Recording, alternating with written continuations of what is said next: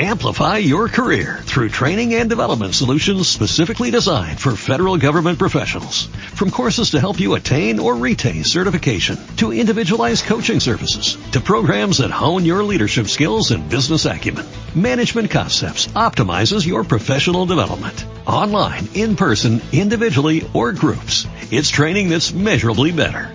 Learn more at managementconcepts.com. That's managementconcepts.com.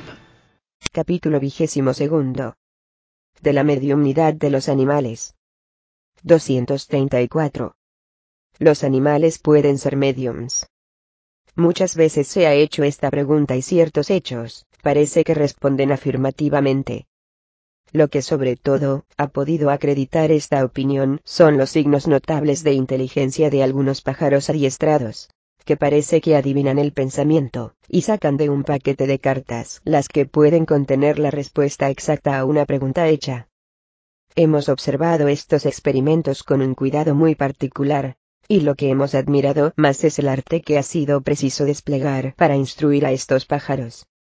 Sin duda no se les puede negar cierta dosis de inteligencia relativa, pero sería preciso convenir que en esta circunstancia su perspicacia sobrepujaría de mucho a la del hombre, porque no hay nadie que pueda vanagloriarse de hacer lo que ellos hacen.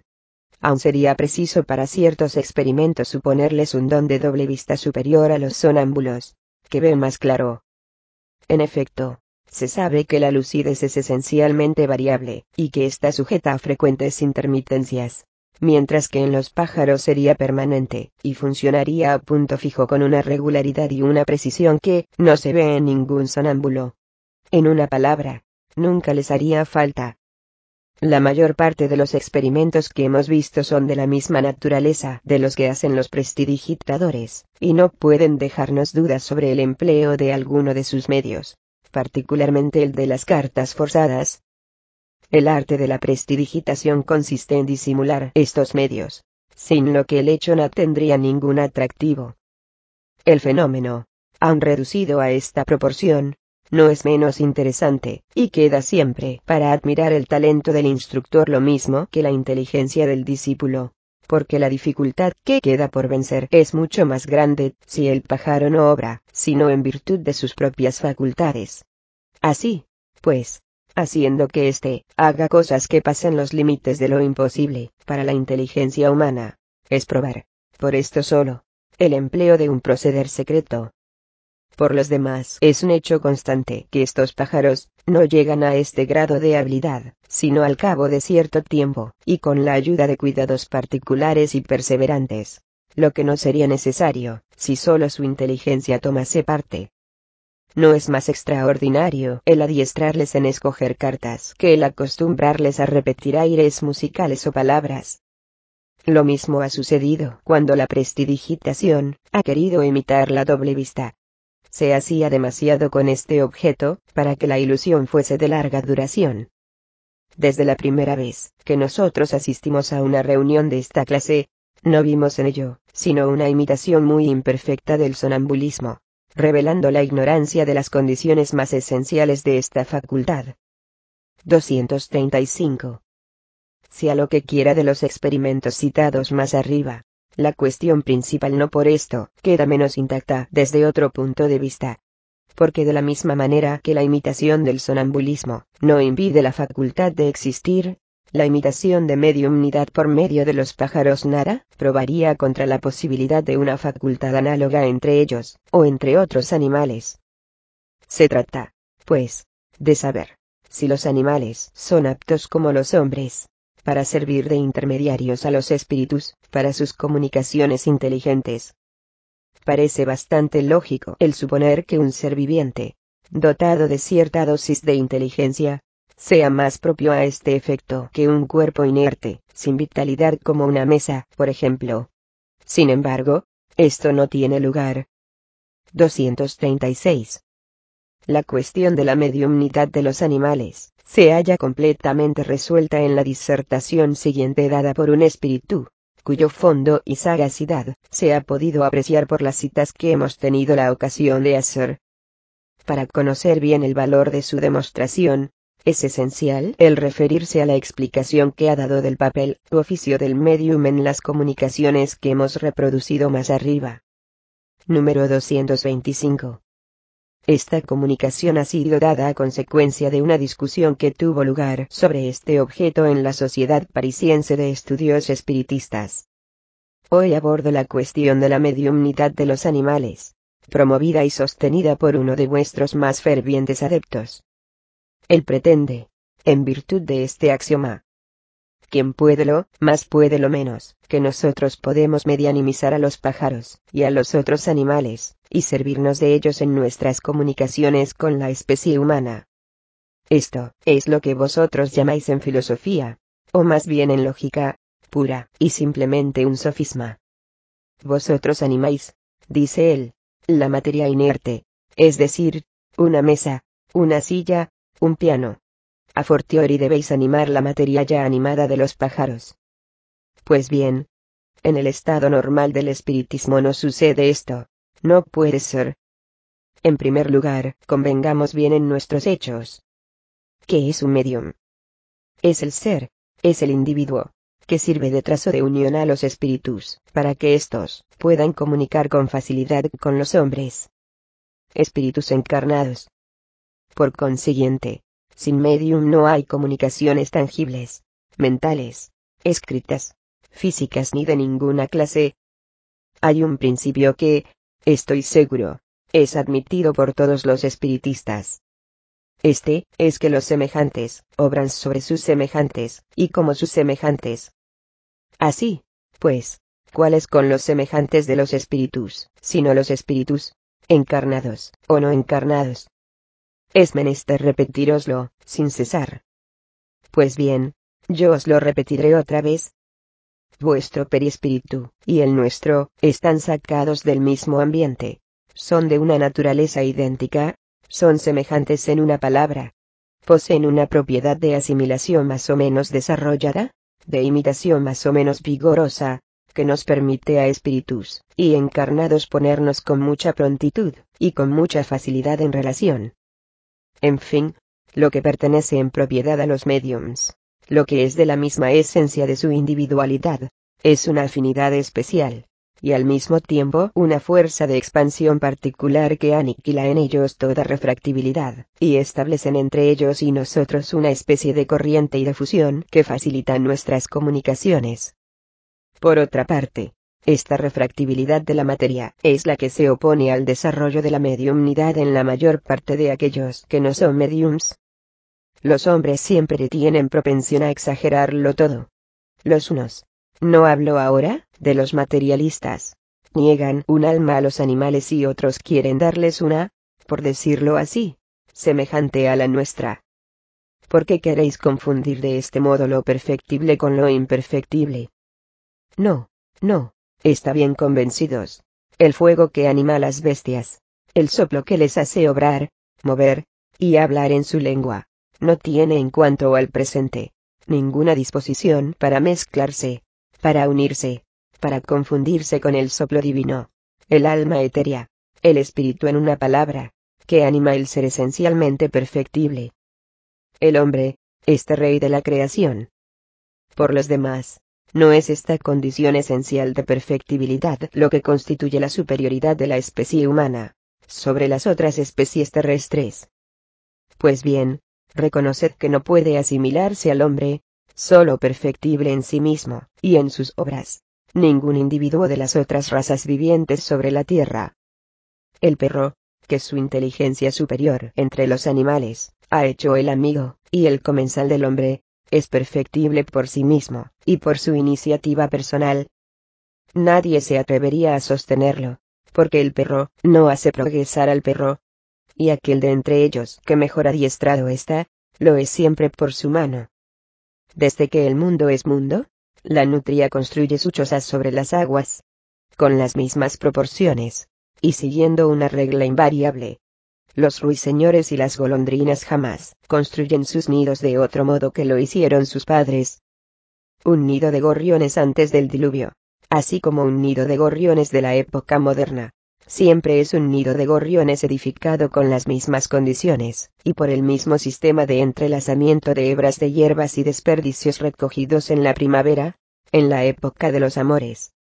Las abejas y las hormigas, estas pequeñas repúblicas caseras, nunca han variado en sus costumbres de provisiones, en su modo de andar, en sus hábitos y en sus producciones. En fin, la araña teje siempre su tela del mismo modo. Por otra parte, si busquéis las cabañas de follaje, y las tiendas de las primeras edades de la tierra, encontraréis en su lugar los palacios, y las quintas de la civilización moderna. Los vestidos de sucia piel, han sido reemplazados por tejidos de oro y seda. En fin, a cada paso encontraréis la prueba de esta marcha incesante de la humanidad hacia el progreso. De este progreso constante, invencible, irrecusable de la especie humana, y del modo de estacionarse indefinido de las otras especies animadas. Convenid conmigo que sí existen principios comunes en lo que vive y se mueve sobre la tierra. El aliento y la materia. No es menos verdad que vosotros. Solo espíritus encarnados. Estáis sometidos a esta inevitable ley del progreso que os empuja fatalmente hacia adelante, y siempre adelante, Dios ha puesto los animales a vuestro lado como auxiliares para alimentaros, para vestiros, para secundaros. Les ha dado cierta dosis de inteligencia, porque para ayudaros les es necesaria la comprensión, y ha proporcionado su inteligencia a los servicios que están llamados a prestaros.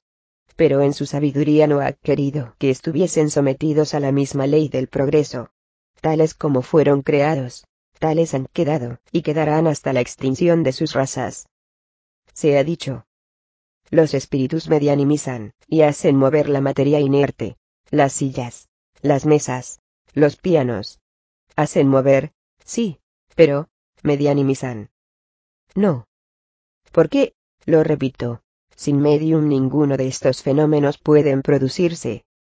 ¿Qué tiene de extraordinario el que con el auxilio de uno, o de muchos mediums, hagamos mover la materia inerte, pasiva, que justamente en razón de ser pasiva e inerte es, por lo mismo, propia a sufrir los movimientos y las impulsiones que deseamos imprimirle. Para esto tenemos necesidad de los mediums. Es positivo. Pero no es necesario que el medium esté presente o tenga conciencia de ello, porque nosotros podemos obrar con los elementos que nos proporciona, sin el saberlo, y fuera de su presencia, sobre todo en los hechos tangibles, y de los aportes.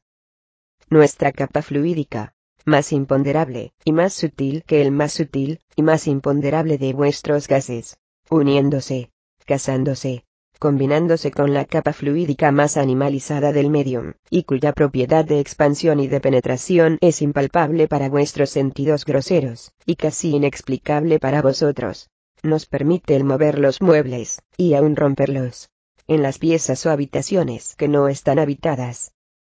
Ciertamente los espíritus pueden hacerse visibles y tangibles para los animales, y a menudo el espanto repentino de que se ven poseídos, y que os parece sin motivo, está causado por la vista de uno, o de muchos de estos espíritus malintencionados, para los individuos presentes, o para aquellos a quienes pertenecen estos animales. Muy a menudo veis caballos que no quieren avanzar ni retroceder, o que se encabritan ante un obstáculo imaginario. Pues bien, tened por cierto que el obstáculo imaginario es muchas veces un espíritu o un grupo de espíritus que se complacen impidiéndoles adelantar. Acordaos de la burra de Balaam, que viendo un ángel delante de ella, blandiendo su brillante espada, se obstinaba en no menearse del puesto, fue porque quería el ángel que antes de manifestarse a Balán visiblemente, solo el animal le viese. Pero, lo repito, nosotros no medianimizamos directamente ni a los animales ni a la materia inerte. Siempre nos hace falta de curso de un medium, sabiéndolo sin que lo sepa, porque nos hace falta la unión de fluidos homogéneos, lo que nosotros no encontramos ni en los animales ni en la materia bruta. Mr. T. dijo haber magnetizado a su perro, ¿Hasta dónde llegó? Lo mató. Porque este desgraciado animal murió después de haber caído en una especie de atonía, de languidez, consecuencia de su magnetización. En efecto, inundándole de un fluido absorbido en una esencia superior a la esencia especial de su naturaleza, lo ha aplastado y ha obrado sobre él, aunque más lentamente, de la misma manera que el rayo. Pues como que no hay homogeneidad posible entre nuestro perispíritu y la capa fluídica de los animales propiamente dichos les aplastaríamos instantáneamente medianimizándolos. Establecido esto, reconozco perfectamente que en los animales existen aptitudes diversas, que ciertos sentimientos, ciertas pasiones idénticas a las pasiones y a los sentimientos humanos, se desarrollan en ellos, que son sensibles, y reconocidos, vengativos e iracundos, según se les trata. Es que Dios, que no hace nada incompleto, ha dado a los animales compañeros o servidores del hombre, cualidades de sociabilidad que falta completamente a los animales salvajes que habitan los desiertos, pero de esto a poder servir de intermediarios, para la transmisión del pensamiento de los espíritus, hay un abismo. La diferencia de las naturalezas. Vosotros sabéis que sacamos del cerebro de los mediums los elementos necesarios para dar a nuestra idea una forma sensible y comprensible para vosotros. Con el auxilio de los materiales que posee, el medium traduce nuestro pensamiento a la lengua vulgar. Pues bien, ¿Qué elementos encontraríamos en el cerebro de un animal? Hay en él palabras, nombres, letras, cualquiera de las señales parecidas a las que existen en el hombre, aun en el menos inteligente? Sin embargo, vosotros diréis que los animales comprenden el pensamiento del hombre, aun lo adivinan. Sí, los animales adiestrados comprenden ciertos pensamientos. Pero, nunca habéis visto que los reproduzcan. No. Saca, pues, de esto, la consecuencia de que los animales no pueden servirnos de intérpretes. Para resumir, los hechos medianímicos no pueden manifestarse sin el concurso sabido o ignorado de los mediums. Y solo entre los encarnados, espíritus como nosotros, podemos encontrar los que pueden servirnos de mediums. En cuanto a adiestrar a los perros, a los pájaros, y a otros animales, para que hagan tales, o cuales ejercicios. Estaría vuestra, y no nuestra. Erasto. Amplify your career through training and development solutions specifically designed for federal government professionals. From courses to help you attain or retain certification, to individualized coaching services, to programs that hone your leadership skills and business acumen, Management Concepts optimizes your professional development. Online, in person, individually, or groups. It's training that's measurably better. Learn more at managementconcepts.com. That's managementconcepts.com.